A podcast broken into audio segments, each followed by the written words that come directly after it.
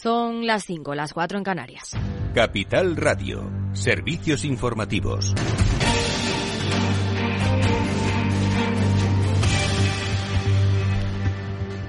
Día de la Mujer con un feminismo dividido en España. La ministra de Igualdad, Irene Montero, ha sido increpada en su acto institucional.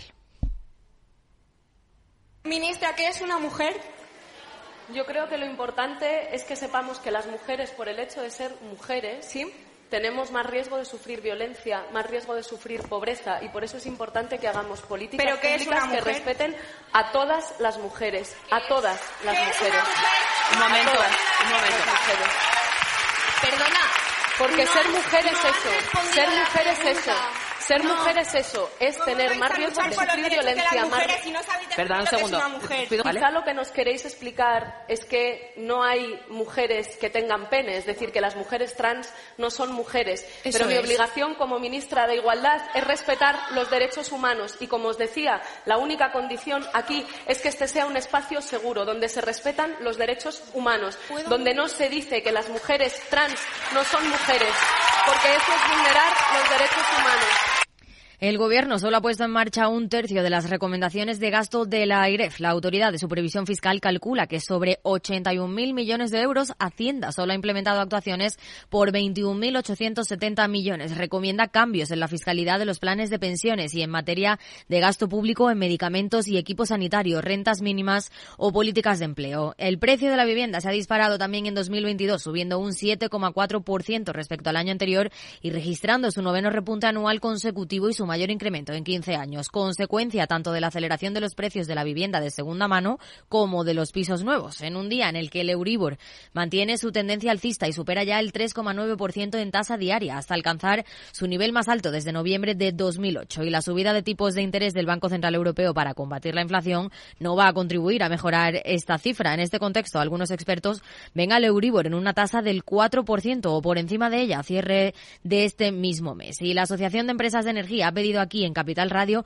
al Ejecutivo estabilidad en las intervenciones del mercado eléctrico. Pedro Díaz, buenas tardes. Buenas tardes. El sector denuncia que el gravamen temporal a las eléctricas margina a las españolas sobre el resto de europeas y distorsiona las reglas del juego.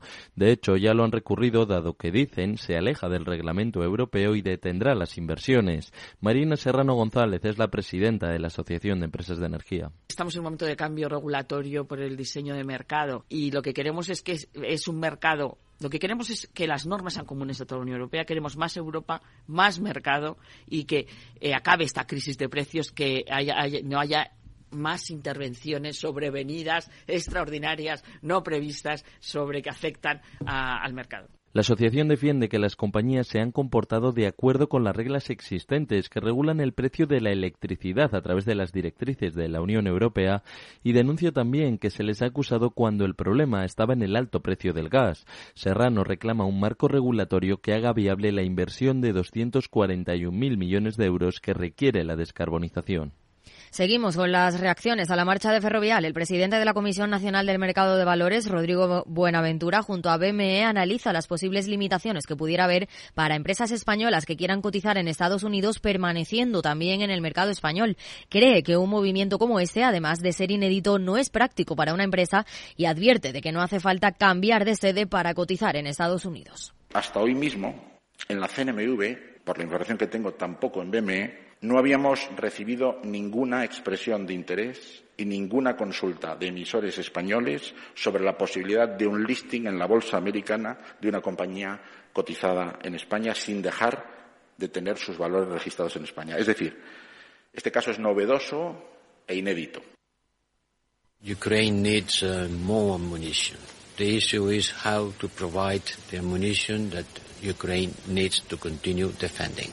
Munición es lo que necesita Ucrania urgentemente. Por eso en Estocolmo reunidos los ministros de defensa de los países de la Unión Europea para debatir cómo hacerlo. Un plan con tres líneas de acción. El envío inmediato de la munición disponible en las reservas europeas, la puesta en marcha de compras conjuntas para reponer stocks y la adopción de medidas urgentes para aumentar la capacidad de producción europea a largo plazo.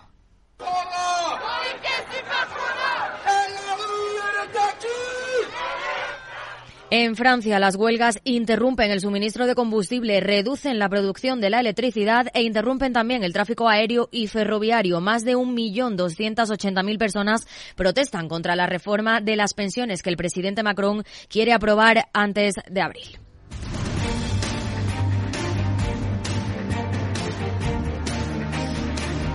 Les dejamos con más información económica con Rocío Arbiza en Mercado, Abierto aquí en Capital Radio.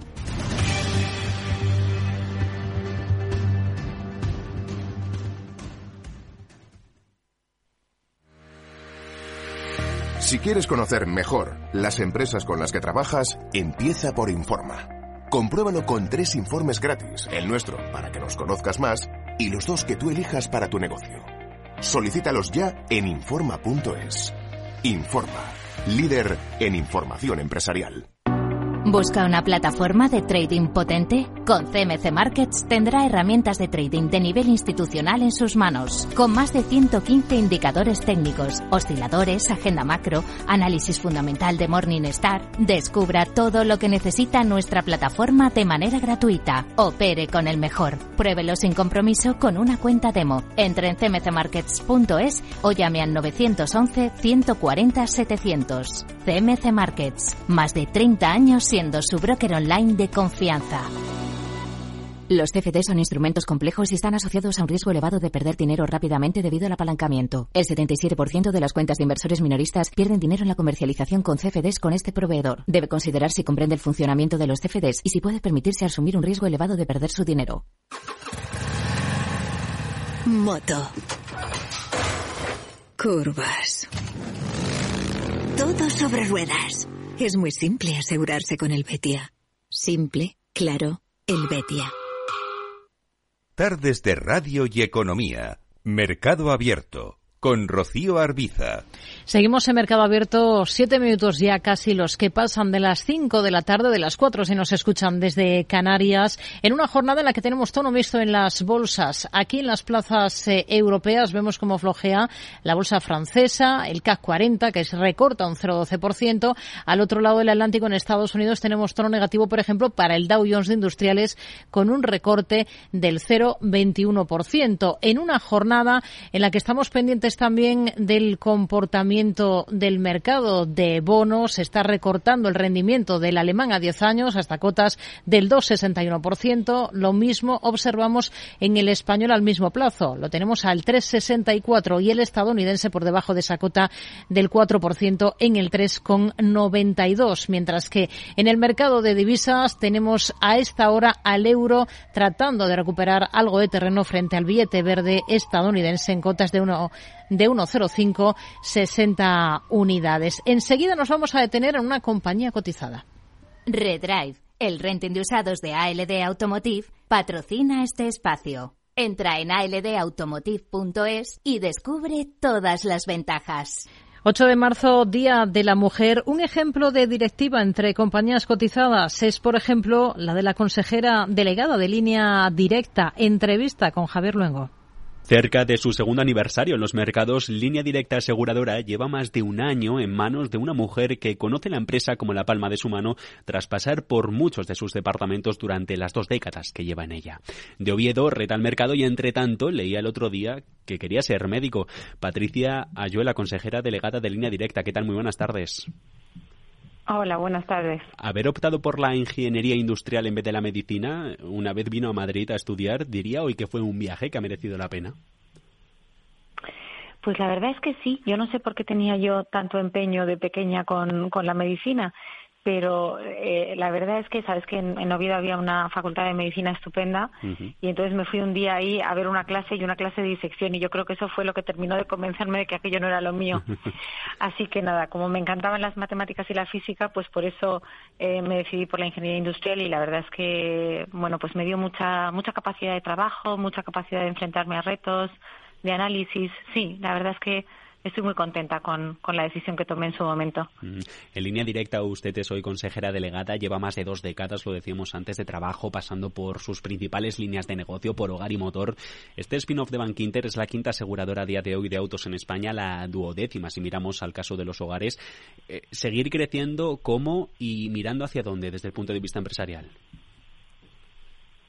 Bueno, seguir creciendo para nosotros es una prioridad. Nosotros hemos crecido orgánicamente desde nuestros orígenes y queremos seguir haciéndolo.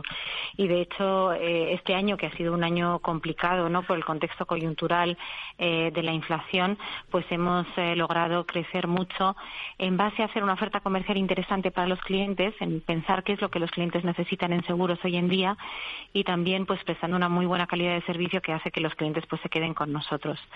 Nosotros queremos seguir creciendo en nuestras tres líneas de negocio donde vemos mucho potencial. Línea Directa opera en motor, en hogar y en salud. En motor hay una renovación del parque eh, por delante muy importante porque eh, ya sabes que los, eh, los coches, bueno, pues en España están muy, muy envejecidos. En hogar todavía quedan muchos hogares sin asegurar y es muy importante. En general, la, la, parte más importante del patrimonio de las familias, su propia casa, y es importante asegurarla. Y en salud, que acabamos de empezar, pues todavía queda mucho mucho terreno por conquistar también. Estamos en un año complicado, en un año de inflación, de, crisis por la guerra de, Rusia en Ucrania y otros tantas vorágines que nos han venido en estos últimos tiempos. Eh, eh, decían en la anterior presentación de resultados que van a subir primas por incremento de costes. Eh, ¿Es así como pretenden darle la vuelta a una caída de beneficios del 46% como la que presentaron?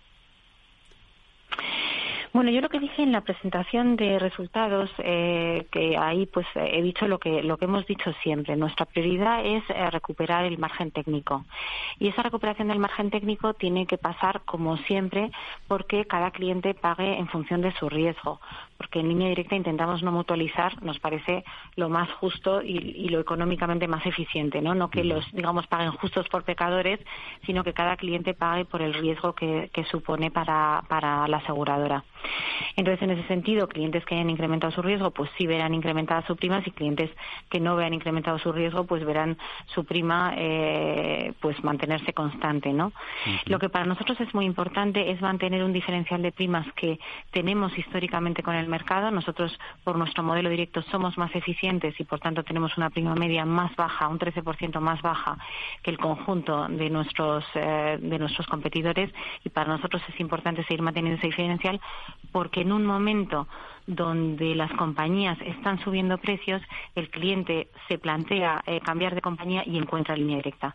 Y ese es uno de los factores también que nos están haciendo crecer ahora con fuerza. En los últimos años, en todo caso, en el último año, en el último ejercicio, la caída del precio de la acción ha sido superior al 34%. Eh, ¿Es un eh, error dirigir una compañía mirando al mercado? Bueno, vamos a ver, yo creo que cuando uno dirige una compañía, sobre todo tiene que centrarse en hacer las cosas bien, ¿no? Y eso es en lo que nosotros eh, estamos centrados. Está claro que eh, el hecho de que nosotros operemos solo en España, que tengamos todavía una preponderancia del, del, seguro de motor, que ha sido el más afectado por la inflación, pues ha pasado una factura importante a nuestro beneficio y a nuestra cotización en bolsa. Sin embargo, yo creo que nosotros estamos centrados en crecer, como decía, en recuperar nuestro margen técnico, en seguir eficientando la compañía. es algo, tanto la parte del crecimiento como la eficiencia, es algo que hemos hecho muy bien en el año 2000, 2022 eh, y que queremos seguir haciendo bien y eso acabará reflejándose en nuestra cotización y en nuestro beneficio también. Mm, se infravalora, por lo tanto, a línea directa en bolsa. Bueno, yo creo que el consenso habla desde luego de valoraciones eh, por encima de donde está hoy eh, nuestra nuestra cotización, pero sobre todo yo creo que los eh, mercados valoran determinadas circunstancias que hoy están aquí, pero que nosotros estamos trabajando intensamente para cambiarlas y que acabaremos cambiando. ¿Cómo valora, con dos años a las espaldas ya casi que haremos en abril, la independencia de la entidad de María Dolores Dancausa?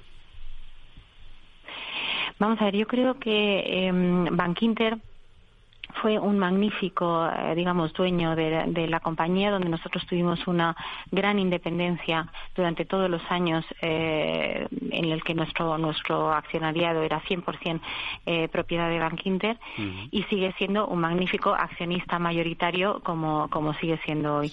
Nosotros tuvimos, como decía, mucha independencia siempre, mucha independencia de gestión y yo creo que eso fue un gran éxito tanto para el banco como para la compañía y en ese sentido nuestra vida ha cambiado poco porque seguimos teniendo esa misma independencia que teníamos antes. Por el Día de la Mujer Trabajadora, eh, una valoración desde el punto de vista un poco más personal suyo, ¿quedan todavía por romper los que se dicen techos de cristal que, no sé si en la práctica son batallas diarias por conseguir paridad o representatividad eh, de las que eh, al final son más de la mitad de la población que habitamos en este planeta? Bueno, yo creo que, bueno, yo lo que me he encontrado a lo largo de mi trayectoria profesional son mujeres con un talento y unas eh, capacidades y una preparación extraordinaria y, por tanto, eh, mi experiencia es que yo no creo que la mujer sea eh, el sexo débil.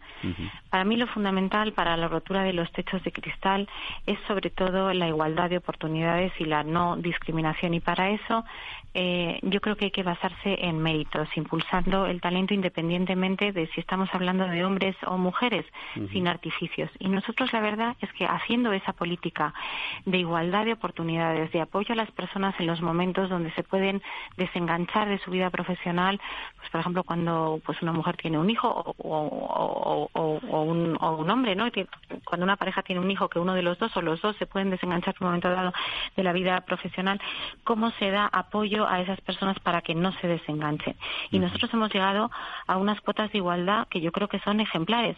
El 50% de los puestos de responsabilidad en línea directa están ocupados por mujeres, el 57% del comité de dirección y también del consejo de administración está ocupado por mujeres. Y eso lo hemos hecho en base solamente a los méritos, en base a que a promocionar a la persona más adecuada para el puesto en cada momento, independientemente de que fuera eh, hombre o mujer.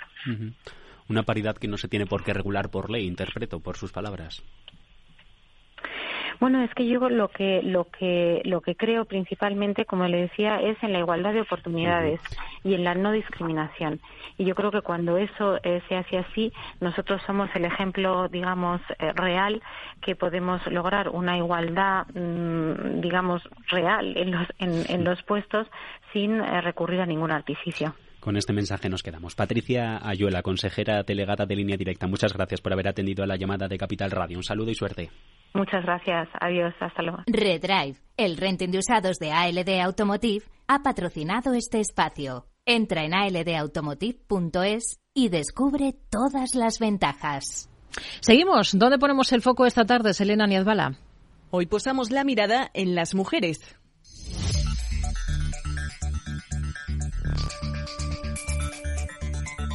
En el Día Internacional de la Mujer salen a relucir datos tan impactantes como que todavía quedan 50 años para que las mujeres puedan equiparar sus salarios a los de los hombres, que el 26% de las españolas considera que no es independiente económicamente y que la brecha salarial se acentúa en sectores como la banca y seguros.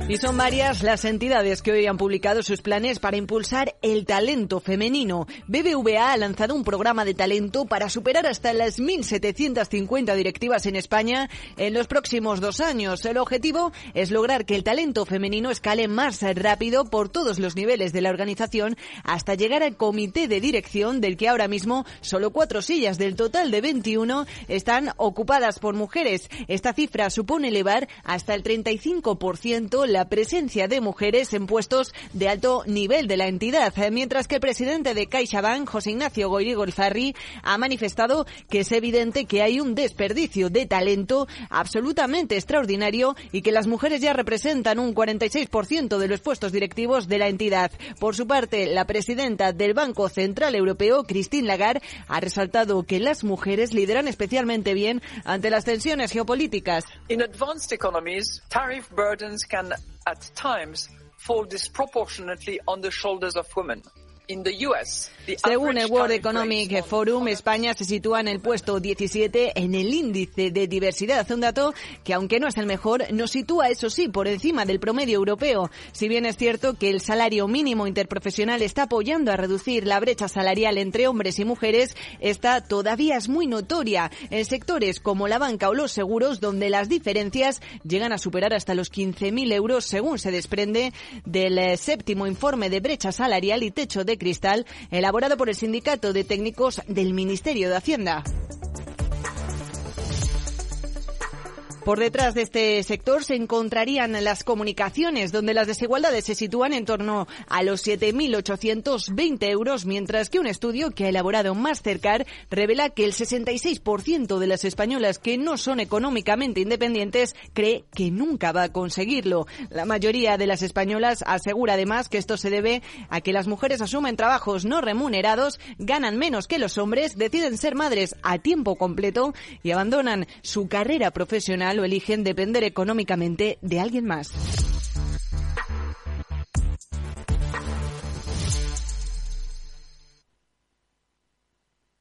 Mercado Abierto, Capital Radio.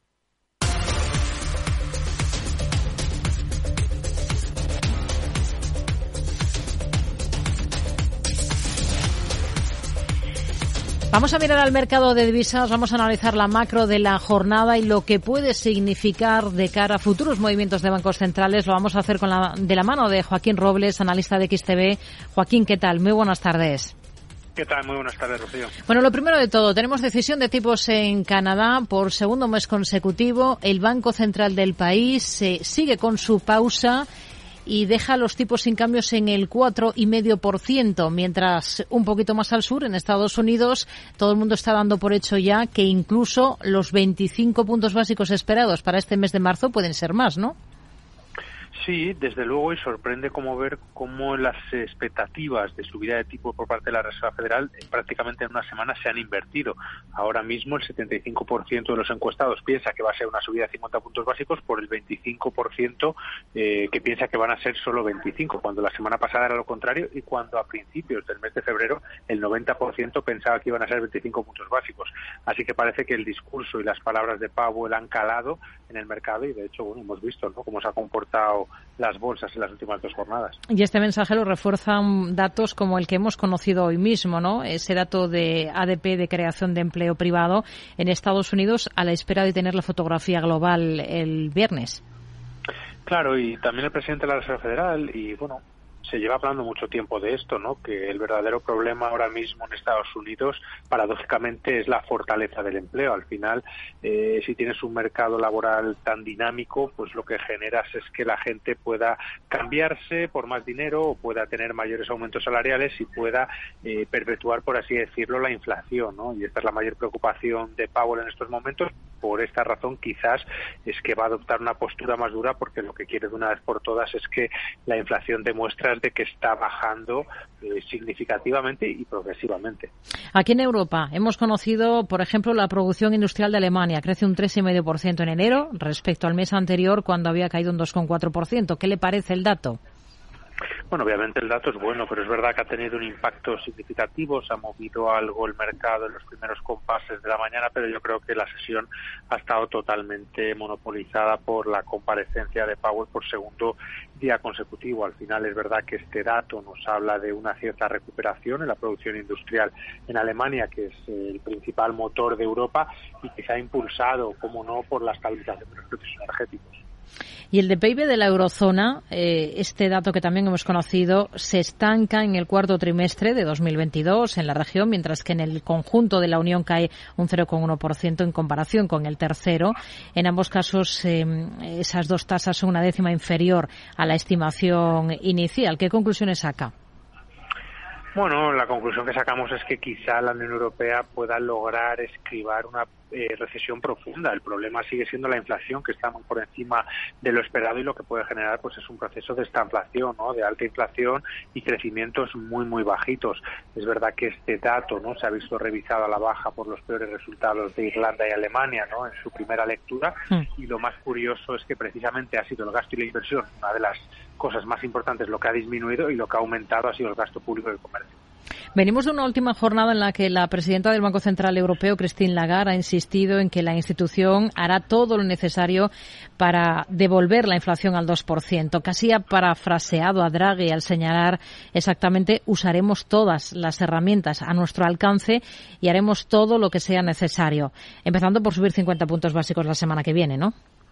Claro, pero mira qué diferencia, ¿no? Draghi lo hizo cuando el mercado estaba muy, muy abajo y lo que generó es un fuerte impulso, ¿no? Como diciendo, oye, inyectaremos el dinero que haga falta para salvar el euro y ahora mismo parece que es un poco lo contrario, ¿no? Los mercados están muy cerquita de máximo y lo que nos quiere decir es, oye, voy a hacer todo lo que haga falta para controlar la inflación y tengo que subir los tipos al 5% más, lo haré, algo que obviamente tiene connotaciones negativas para la economía hmm. porque va a suponer un freno importante para la demanda. El yen japonés, ¿qué estrategia seguirían ustedes con la divisa nipona? Hoy hemos conocido alguna referencia macro en este país, como que ha registrado en enero un déficit por cuenta corriente de 1,98 billones de yenes. Rompe así una racha de dos meses de saldo positivo. Bueno, yo creo que la estrategia sigue siendo clara, es que no ha cambiado, ¿no? Al final ellos han dejado claro que van a mantener la política monetaria intacta, que van a seguir eh, tratando, ¿no? De que el 10 años no supere el 0,50% mientras no haya ningún cambio significativo en, la evolución de la inflación, eh, por lo que, bueno, en su cruce con el dólar nosotros seguimos siendo alcistas, ¿no? Un primer objetivo en ese 139-140 y en el caso de que lo consolidara o lo superara, pues ya mirar a los 150 máximos prácticamente de, del año pasado cuando el Banco de Japón se vio obligado a intervenir la divisa. Joaquín Robles, analista de XTV. Gracias. Muy buenas tardes. Igualmente, muchas gracias. Tenemos ahora tratando de repuntar al euro frente al dólar. Lo hace de forma discreta, apenas un 0,12%, hasta cotas de 1,0561 unidades, según las pantallas de XTV. Selena.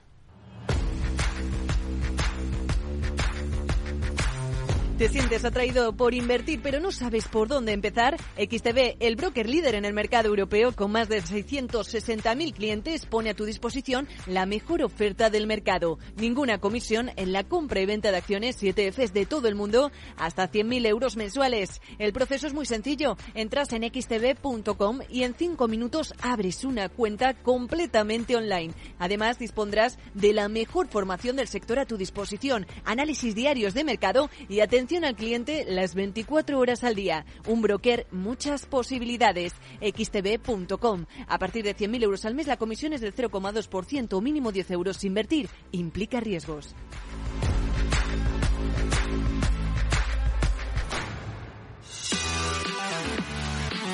Tardes de Radio y Economía. Mercado Abierto. Con Rocío Arbiza.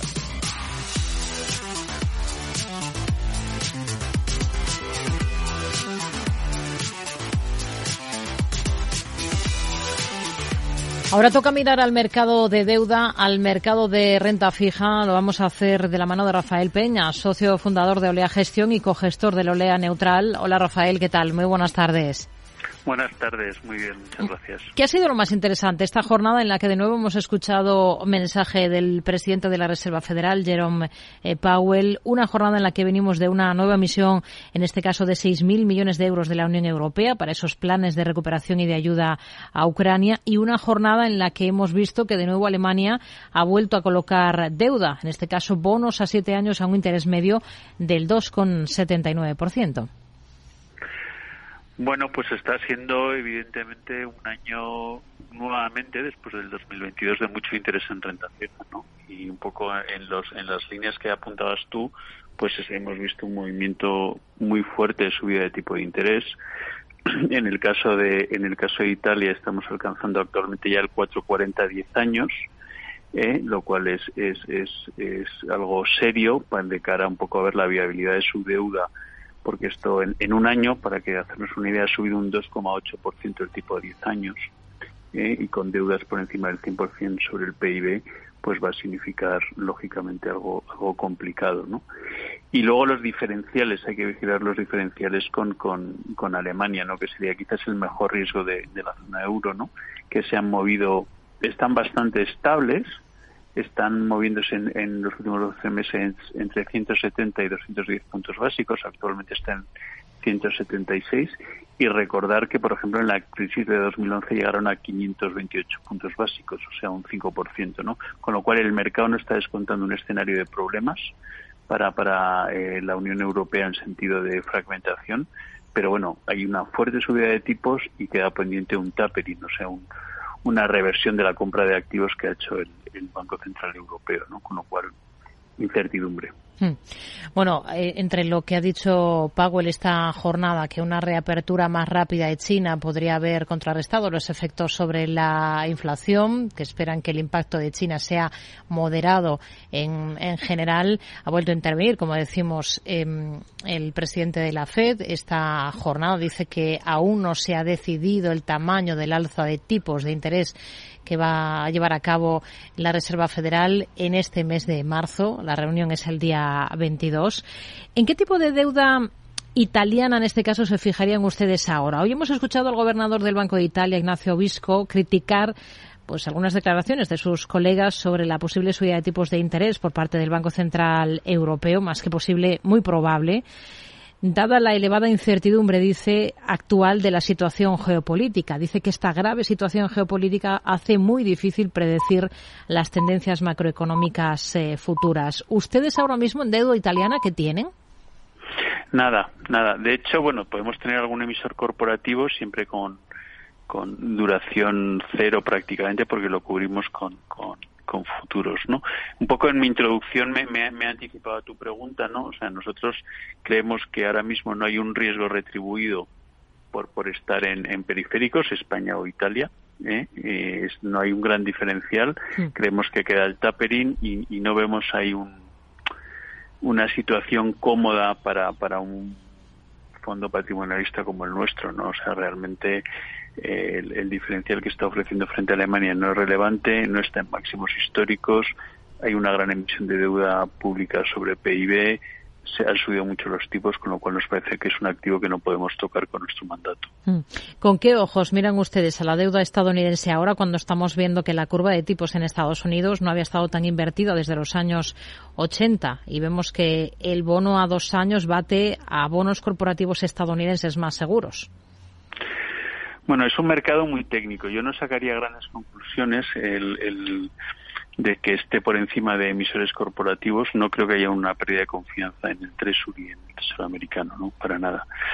Yo lo que creo que esta curva invertida refleja la divergencia de visiones que ha tenido el mercado con, con, la propia Reserva Federal en sus predicciones de los tipos a corto que tenía para dentro de 12 meses y el mercado ha anticipado eh, unas bajadas de tipos para finales de 2023 y esto parece que no viene y ahora se está un poco corrigiendo ahí y están yendo más rápido las subidas de los cortos más influenciado por los tipos de intervención que los largos y recordar un poco nuevamente el tapering americano que aunque ya en, términos de PIB es, es, menor que el, que el europeo, es muy grande y realmente los tipos a 10 años, en nuestra opinión, están alterados por esa intervención de los bancos centrales, ¿no? Con lo cual nos sacaría muchas conclusiones. ¿Qué estamos mirando? Básicamente crédito corporativo sin duración y mejor investment grade, porque aunque nosotros no pensamos que la curva invertida significa seguro que va a haber recesión porque hay otros factores como los que hemos comentado. Sí creemos que en este escenario de, de aterrizaje, esperemos que sea suave, vamos a estar mejor posicionados y se han preparado mejor las empresas con mejor calidad de crédito que aquellas que están más apalancadas y que pueden sufrir más en los próximos 12 meses. ¿Y aquí en España en qué tipo de deuda corporativa se están fijando especialmente? Estamos fuera de gobiernos por, por todo el, el, discurso anterior, bastante equilibrados entre industriales y financieros, pero sobre todo sin duración. Creemos que ahora para un inversor de renta fija lo más importante es estar lejos de los efectos que pueden tener las subidas de los largos plazos. O sea, para nosotros una pendiente invertida no es un escenario estable, o sea, no tiene sentido que te retribuya más por estar invertido menos tiempo y por tanto creemos que hay que estar lejos de los largos plazos que están muy alterados y por tanto la única manera es no tener duración de renta fija en la cartera del fondo. Nos quedamos con ello. Rafael Peña, socio fundador de Olea Gestión y cogestor del fondo Olea Neutral. Gracias. Muy buenas tardes. Muchas gracias a vosotros. Buenas tardes. Tardes de Radio y Economía. Mercado Abierto.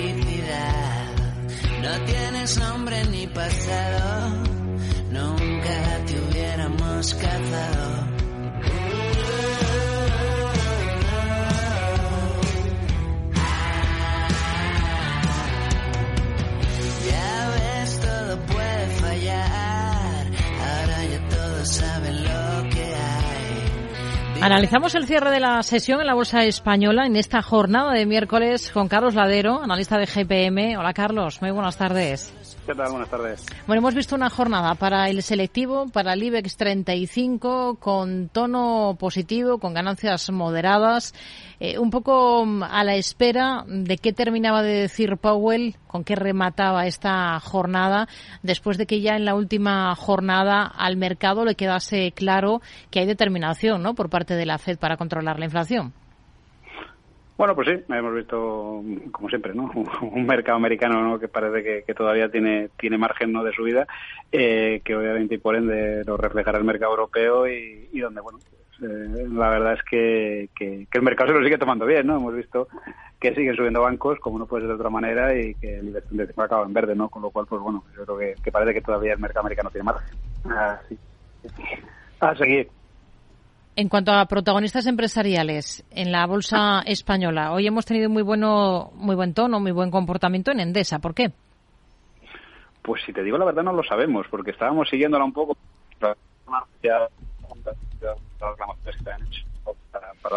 le escuchamos, le escuchamos un poco entrecortado, Carlos. No sé si se puede mover un poquito para intentar pues, coger un poquito más de cobertura. lo mismo. No sé si ahora me escucháis mejor. Ahora sí. Pues nada, como decía, digo que Endesa nos ha sorprendido a todos un poco hoy, ¿no? Que todo lo contrario, esperábamos incluso que cayera algo, ¿no? La verdad es que, que, había habido alguna mala noticia, ¿no? Sobre las reclamaciones que habían presentado a competencia, pero sorprendentemente hoy ha subido casi más de un 5%, ¿no? Eh, así que por mi parte no puedo deciros mucho más, porque sí que es cierto que hemos estado echando un vistazo, pero no hemos encontrado nada relevante. Hmm. Indra, eh, después del varapalo de la última sesión, hoy le ha tocado rebotar varapalo tras la salida de su consejero delegado. ¿Estaría al margen del valor? Pues sí, lo hemos hablado varias veces. Y mira que lleva buena buena subida y ha presentado buenos resultados, pero como hemos visto, sigue habiendo muchos problemas ¿no? en el management de la compañía y, generalmente eso genera demasiado ruido y nosotros preferimos estar al margen. Así que de momento sí, nosotros estamos al margen, pese como digo que lo está haciendo muy bien. Ha estado entre los mejores del IBEX, Amadeus, también esta jornada. Pros y contras de, tener en cartera ahora mismo esta compañía. Pues, perdón, es que te he ido, te he ido, bajito. Amadeus, Amadeus, le preguntaba por Amadeus, ah, eh, que también ha sido de las mejores. Sí, no, correcto. O sea, Amadeus es una de las compañías, yo creo, más volátiles que hay ahora mismo en el IBEX, ¿no? Y un poco se mueve al vaivén. Ha tenido muy buenos resultados. Creo que es un sector que sigue teniendo bastante potencial. Y además pensamos, ¿no? Que, cara el segundo semestre y pese a la situación, ¿no? Todavía va a aguantar. Va a aguantar el sector turístico en España, ¿no? Y el sector a nivel general en Europa. Con lo cual, bueno, nosotros no la tenemos en cartera, pero de tenerla yo creo que, sí que creo que se puede aguantar como mínimo hasta, hasta verano. Ferrovial, hoy ha sido la embajadora de Estados Unidos aquí en España la que ha afirmado que las empresas españolas no necesitan trasladar su sede para cotizar en su país. Sabemos además que hay un par de consejeros que han estado comprando títulos de Ferrovial en estos dos últimos días. Em, ¿Ustedes, de tener Ferrovial en, cartera, incrementarían peso con todo el foco mediático puesto en la compañía? Para nosotros, obviamente, Ferrovial sigue siendo una apuesta y sigue siendo una apuesta porque nosotros apostamos por compañías, ¿no? Y por generar el mayor beneficio al accionista. Eh, está claro que los patriotismos, ¿no? Pues quizás los dejamos para otras cosas. Además, generalmente se llevan mal con el dinero. Por eso, para nosotros, si entendemos y, queremos, ¿no? Que la decisión de Ferrovial es una decisión básicamente y puramente eh, financiera eh, y además entendemos, además la explicación es buena, donde va a generar algo más de beneficio para la compañía, pues obviamente seguiríamos estando comprados, tanto en Ferrovial como cualquier otra compañía, ¿no? Eh, creo que el impacto es muy limitado, pese a lo que digan, ¿no? Para el tema de infraestructuras España, con lo cual, pues como digo, insisto, eh, ojalá compañías de las que estemos comprado, ¿no? Traten de, ya, sea en Holanda, ya sea en otro país o ya sea en la misma España, ¿no? Pero se al gobierno español, ¿no? Para que trate de cambiar estas cosas. Farmamar acaba de conseguir la aprobación en Suiza de su antitumoral Zepzelca. Eh, es el primer país aquí en Europa que da el visto bueno. ¿Qué puede suponer esto para la compañía y qué visión tiene ahora para un valor como este, para un valor como Farmamar? Bueno, en cuanto a las noticias siempre buenas, ¿no? Yo creo que es, de estos valores que emocionalmente siempre podríamos tener en cartera. Es cierto que, como todas las farmas y todas las empresas del sector, ¿no? hay mucha volatilidad después del año COVID, ¿no? Subieron demasiado, ahora han vuelto a, bajar y creo que empezar otra vez a estar en precio, ¿no? para mí todo lo que es el sector salud a 10 años vista es, compra segura. Y en el caso de Farmamar yo creo que empiezan a hacerlo muy bien, ¿no? Todavía les queda un poco, un poco corregir algunas cositas, ¿no? Sobre todo a nivel interno, pero, pero como digo, yo creo que es un, valor y un sector en el que tenemos que estar, sí. En el mercado continuo, hoy se ha disparado tubos eh, reunidos, más de un 23%, y si miramos la cotización, desde el 24 de febrero más o menos, la subida es imparable. Eh, ¿Por qué? ¿Le convence este valor ahora mismo, tubos reunidos? Pues es un valor que estuvo muy castigado de esas empresas ¿no? que pasan prácticamente de estar en liquidación ¿no? a ser rescatadas por la SEP y, nivelarse. Creo que todo el sector, como bien sabemos, ¿no? de, petróleo, gas, eh, es un petróleo muy primado ¿no? ahora mismo, porque obviamente los precios se han disparado y, el, instalar estas canalizaciones pues, pues cada vez es más rentable y una compañía ¿no? que, ha sabido hacerlo, reinventar los resultados excepcionales y se entiende, ¿no? Se entiende entre comillas que haya tanta volatilidad. Eh, yo creo que todavía tiene recorrido. Lo que pasa es que, bueno, estos valores, como digo, que vienen por, el euro, al final lo que te dan es eso, eh, muchas alegrías y también algún susto. O sea, que cuidado al que, al que quiera, quiera invertir a corto plazo, porque sí que es cierto que, la volatilidad en tu, en tu reunido va a ser alta. Carlos Ladero, analista de GPM, gracias. Muy buenas tardes. Termina el IBEX esta jornada con una subida del 0,58% en 9.466 puntos. Tendremos consultorio de bolsa a partir de las 6 de esta tarde con Gerardo Ortega, responsable de gerardoortega.es y colaborador de CMC Markets. Por ejemplo, pueden ir enviando ya sus dudas de inversión, pueden escribirnos a oyentes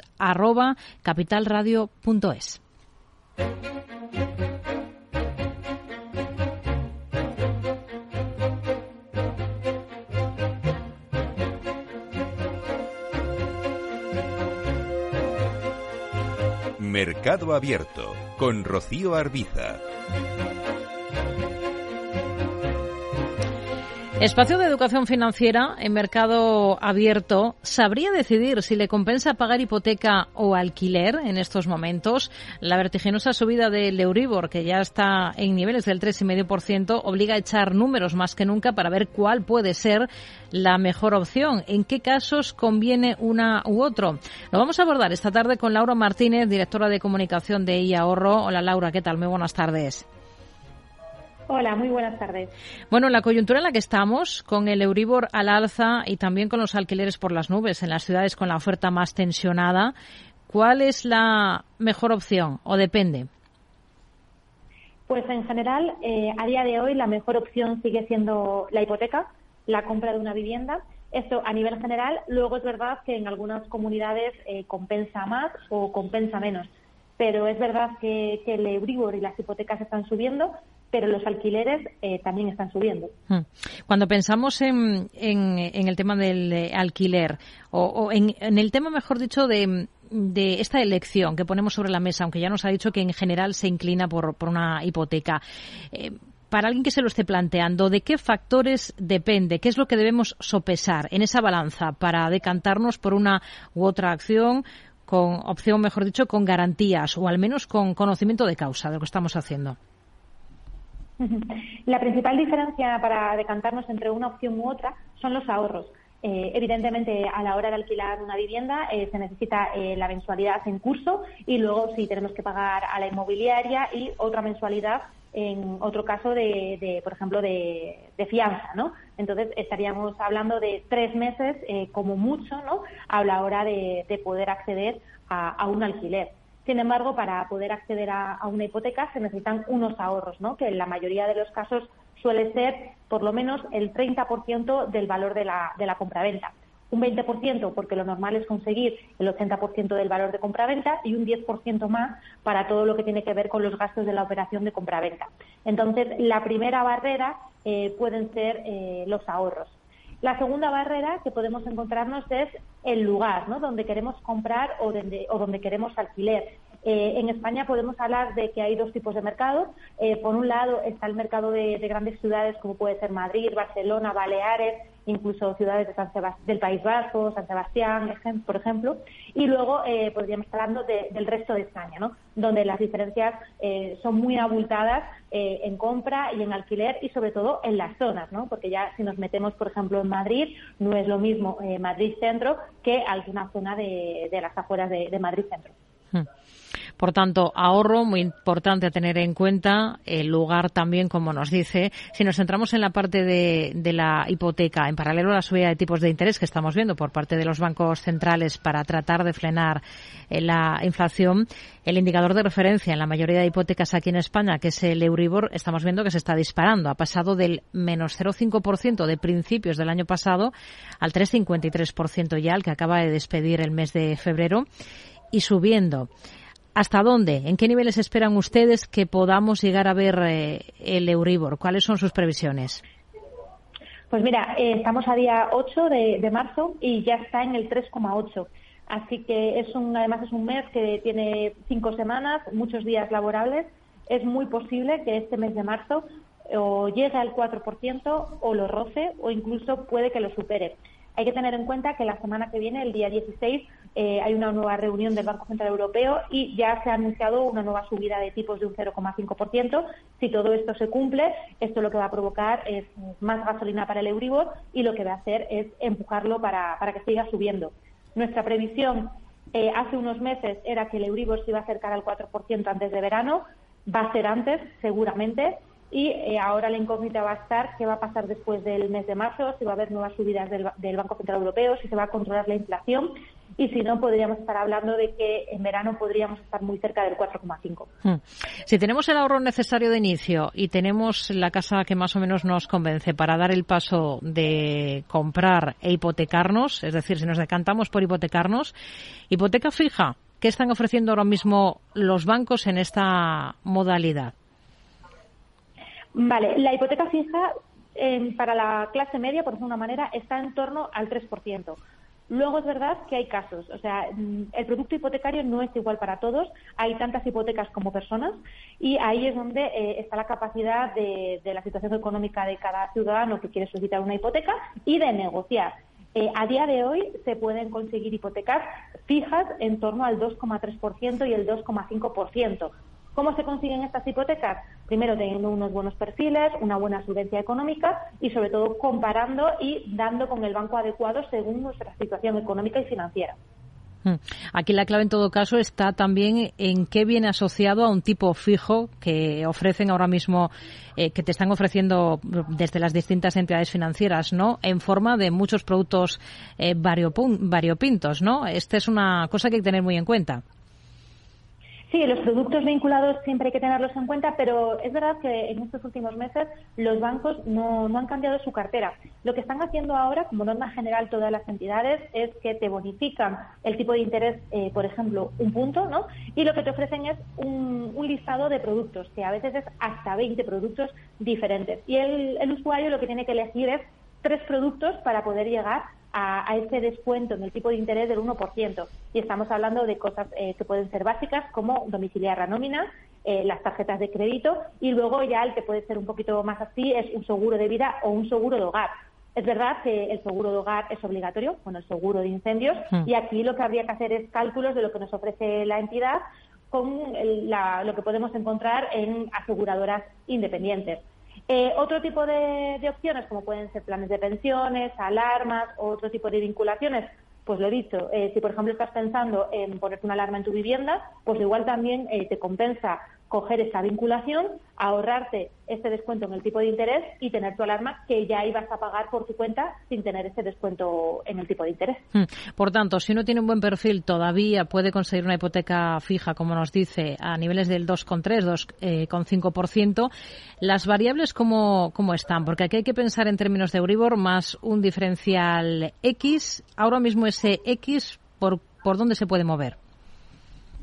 Lo que ha pasado ahora es que ese X, ese, ese, diferencial de las variables, ha bajado muchísimo. En 12 meses hemos visto cómo se ha dado la vuelta ¿no? el, el sector y cuando antes se potenciaba hace apenas 12 meses la hipoteca fija, ahora lo que se está potenciando un poco es la hipoteca variable. ¿Y cómo se está haciendo más atractiva? Bajando ese diferencial. Ese diferencial lo podemos encontrar ahora en torno al 0,25% o el 0,5%.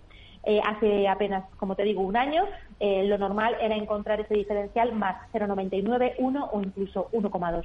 Hmm. Hay un mecanismo que ha acordado el Gobierno al que se han adherido la mayoría de entidades para ayudar a los hipotecados más vulnerables, aquellos que ya tenían una hipoteca, porque ahora estamos hablando de elegir para hipotecarse ahora, eh, pero para quienes ya la tenían y, pueden estar en apuros, hay este mecanismo. Eh, lo que falta un poco es conocer si realmente se están acogiendo a ello muchos hipotecados o no, ¿no? Para, para saber si está sirviendo. Ese mecanismo que, estás comentando tiene como dos puntos, ¿no? Eh, tiene un punto de ese decreto de ley que habla de las familias vulnerables, ¿no?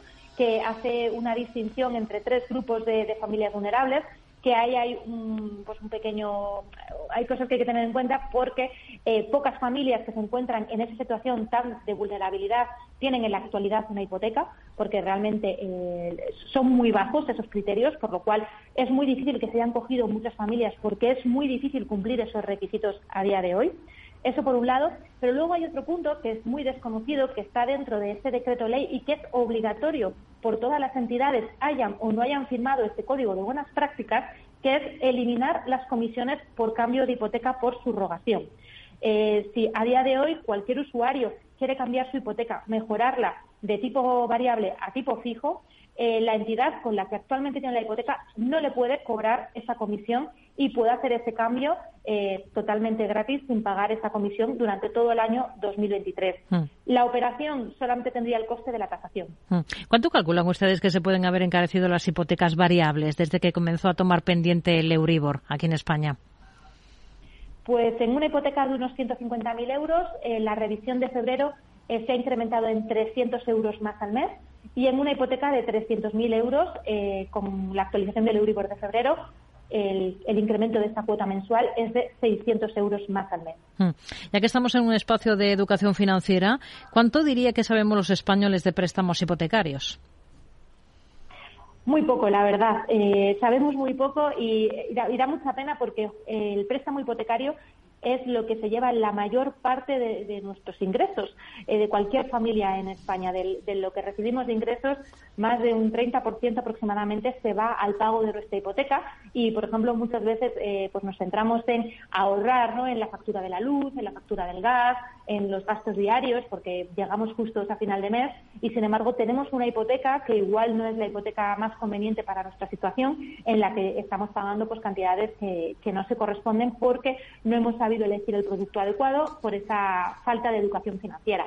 Nosotros creemos que, estas cosas deberían aprender desde el colegio, ¿no? Desde cómo apuntarse al paro, cómo hacer la declaración de la renta y también cómo organizar un poquito las finanzas personales, porque además España es un país de hipotecados, eh, la gran mayoría de la población tiene una hipoteca o por lo menos ha oído hablar a sus padres de su hipoteca y creo que, nos queda mucho trabajo por hacer ahí. Hmm.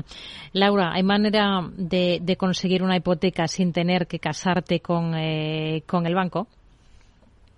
Sí, sí, sí hay maneras. Eh, es más, en otros países eh, se hace. Lo que pasa que en España es igual un poco tradicional. En otros países, como, como en Inglaterra, la gente está muy habituada a cambiar de, de la hipoteca de banco cada dos, tres años se venden al mejor postor, que llega un banco y ofrece una hipoteca súper atractiva, tal, cogen la hipoteca y se la cambian de banco. Que a los dos, tres años vuelve a pasar lo mismo, pues vuelven a coger la hipoteca y vuelven a cambiarla. Eh, lo que pasa es que hay que saber hacerlo, hay que enterarse, hay que tener el conocimiento o, contar con, con, ayuda adecuada para poder hacer estos cambios de hipoteca y sobre todo beneficiarnos nosotros de, de esto.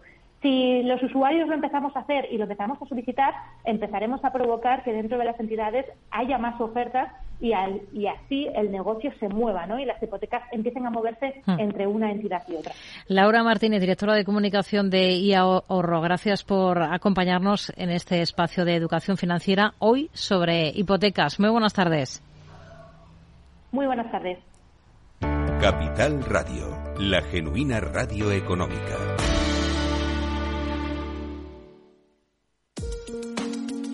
De forma no intencionada, los usuarios pueden abrir agujeros de seguridad al conectar su ordenador o smartphone a la red de su empresa, incluso cuando utilizan una VPN. Reducir la superficie de ataque con un modelo Zero Trust se ha convertido en una necesidad para las empresas. Descubra más en zscaler.es.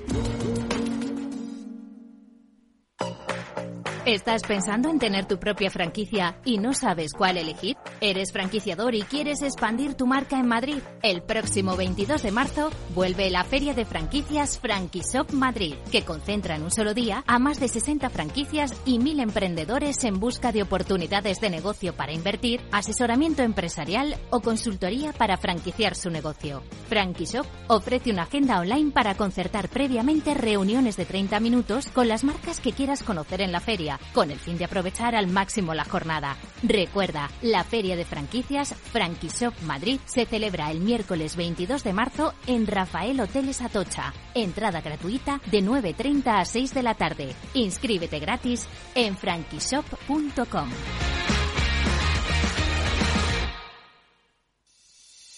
¿Te atreves a coger las riendas de tus inversiones? Caser Asesores Financieros te ofrece la oportunidad de unirte a un grupo de profesionales independientes. Tendrás a tu alcance todas las herramientas necesarias para disfrutar de un asesoramiento diferencial, con el respaldo de una de las aseguradoras líderes en el mercado. Caser Asesores Financieros, seguros de tu inversión. Contacta con nosotros en info arroba caserasesoresfinancieros.es o en el 91 762 3442.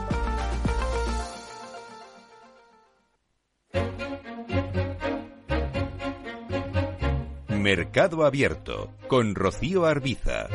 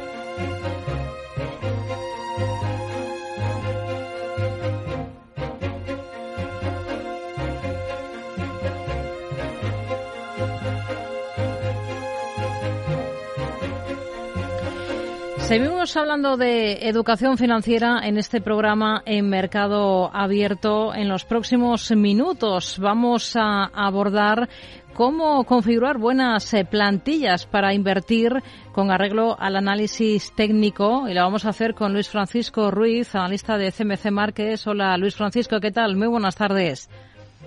Buenas tardes, Rocío. Muy bien. Bueno, ¿hasta qué punto es eh, clave eh, hacer esto que decimos, configurar una plantilla para luego a partir de ahí que nos ayude a, operar desde el punto de vista técnico, a invertir. Sí, bueno, una plantilla es algo sencillo, es eh, nos facilita mucho la vida y es tan sencillo como incorporar al gráfico que queremos analizar por defecto, pues una serie de escalas temporales o unos indicadores con determinados parámetros que nos ayudan a entender mejor lo que está sucediendo y así pues poder tomar decisiones de forma más sencilla y también eh, más racional. ¿Y cómo conseguir una plantilla de análisis técnico, digamos, perfecta? ¿Qué serie de indicadores diría que debería llevar pues una plantilla buena? ¿Qué patrones cree que son o pueden ser los más útiles? Sí, a la hora de, tenemos que tener una plantilla limpia, es decir, no tenemos por qué incorporar muchos indicadores sin sentido, tenemos que tener la información pues eh, bien organizada y los indicadores nos tienen que aportar información que realmente es interesante. Eh, es decir, que nos ayuden a identificar patrones que han funcionado en el pasado y que pueden funcionar en, en el futuro. Y estos patrones, los más comunes, pues son la tendencia, eh, el momentum, si la volatilidad es alta o es baja, si el volumen aumenta o disminuye. Todos estos patrones, si los identificamos eh, correctamente, pues nos ayudan a tomar eh, decisiones, pues convertirlas, estas decisiones pues en algo mucho más sencillo.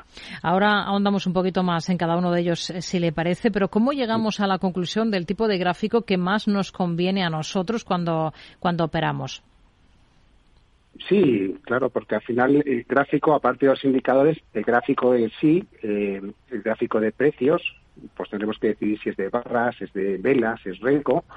También pues tenemos que decir de qué marco temporal vamos a utilizar. Eh, pues esto dependerá un poco del tipo de análisis o del horizonte que queramos realizar el análisis o tomar una determinada decisión.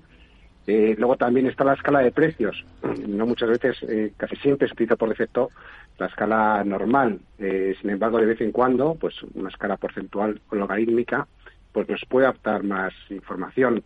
Y luego está el, dilema, ¿no? que muchas veces es muy conflictivo, ¿no? entre mm. qué tipo de serie de precios utilizar. Una con que incorpore dividendos o una que no incorpore eh, esos dividendos o esos, o esos cupones.